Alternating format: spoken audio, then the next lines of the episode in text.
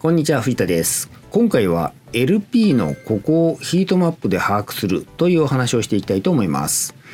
LP ランディングページですねを改善して反応率をですね、えー、上げるためのヒントを得るための手段としてはですね Google Analytics のですね目標設定っていうのを使う方法があるんですね。で個人的にはそのこの目標セットの使い方を極めればですねもう本当アナリティクスだけで十分じゃないかと思ってるんですけどヒートマップっていうのもあるので、えー、でなおかつですねこのヒートマップ必須だっていう人もいるんですね。ですので今回このヒートマップがですねどういうことができるのかっていうのをですね、えー、ご紹介していきたいと思います。はい今回の動画でお伝えする内容です。ヒートマップとはヒートマップで何がわかるのかどんなサービスを使えばいいのかこういった順番でお伝えしていきます。私のことをご存じない方多いと思います。簡単に自己紹介させてください。サクッと1.5倍速15秒ぐらいでお伝えしますので見てください。藤田博と申します。ウェブ集客コンサルタントをやっています。大学卒業後、システムエンジニアとしてサラリーマンをやっていました。15年ほどサラリーマンをやっていました。脱サラ独立してフリーのコンサルタントとして14年ほどやってこれております。現在は顧問契約とオンライン講座をサービスとして提供しています。よろしくお願いします。はい、ヒートマップとはということで、ヒートマップっていうのはですね、二次元データのですね、個々の値を色や濃淡として表現したですね、可視化グラフの一種である。と Wikipedia には書いてあります。そしてですね、Web 集客で使うヒートマップっていうのはですね、アクセスアクセス解析ツールの一つで、こういう感じのもんですね、ご覧になったことあると思うんですけど、それで、えー、ウェブサイト、えー、特にですね、1ページもののランニングページのですね、反応率を改善するためのツールとしてですね、えー、このヒートマップをですね、あのすごくいいあの、これ使わないと話にならないっていう人もいるぐらいなんですね。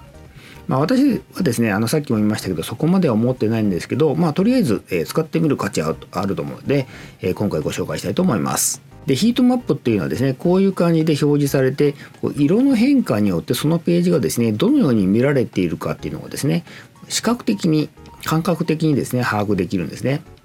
で一般的なアクセス解析ですね Google Analytics とかそういうもんで得られる数字例えばアクセス数とかクリック数とかコンバージョン数とかですねそういうのあると思うんですけどそういった数字の間にある部分っていうのをですね把握できる感じですね。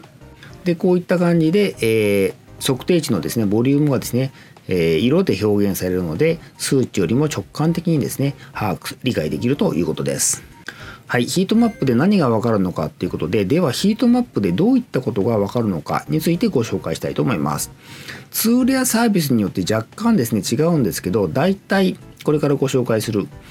3つですね、が、えー、分かります。まず、熟読された箇所。で、どこまで見て離脱されたか。そして、えー、クリック、タップされた箇所。この3つが分かります。まずですね、えー、熟読された箇所。えこれつまりですね、とどまっていた箇所なんですね。こういう感じでとどまってこう止まって見ていたところですね。つまり熟読された箇所ですね。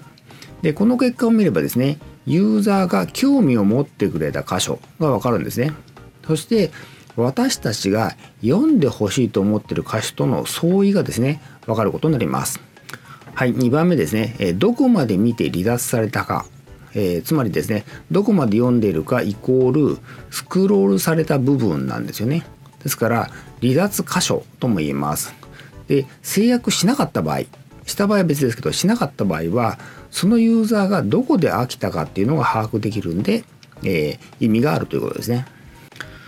はい、3番目ですね。クリック、タップされた箇所、えー、LP の場合はですね、そのページだけで勝負する必要がありますので、基本的に外部リンクっていうのはですね、設定しないんですけど、ですから、ま、LP 内でのクリックリンクっていうのは把握しなくてもいいんじゃないかと思えるんですけど、実はですね、ちょっとした使い方があります。それはですね、商品サービスに興味を持った人がクリックしたくなるようなですね、内部リンクっていうのを用意しておく方法なんですね。例えば、資料請求とかですね無料プレゼントのページの場合はですね、えー、フォーム入力の前にこのこれこちらをご確認くださいみたいなリンクをですね設定しておくとですね、えー、これからあのフォームで入力しようとしている人はですね必ずクリックしますよね。ですからあのそういうことが把握できるということですね。さて問題はですねこのヒートマップを使ってどのように LP を改善するかっていうことなんですけど集計してですねヒートマップを表示してですねあのさっきお見せしたようなこういうやつをですねただ見るだけではですねうーんみたいな感じで終わっちゃうわけですね。それで終わらせないためにどうするかっていうことですね。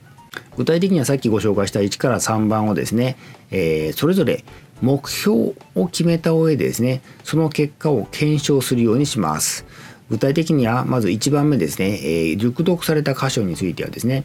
読み手に注目されている箇所がですね理解できますからこれで調べると理解できますのでこちらがですね注目してほしい箇所をですねあらかじめ決めておくわけですね。想定しておくわけですね。ここに注目してほしいと。そして結果を見てですね想定通りに注目されたかっていうのを把握するわけですね。で想定から外れた場合はですねそこを改善すればいいということですね。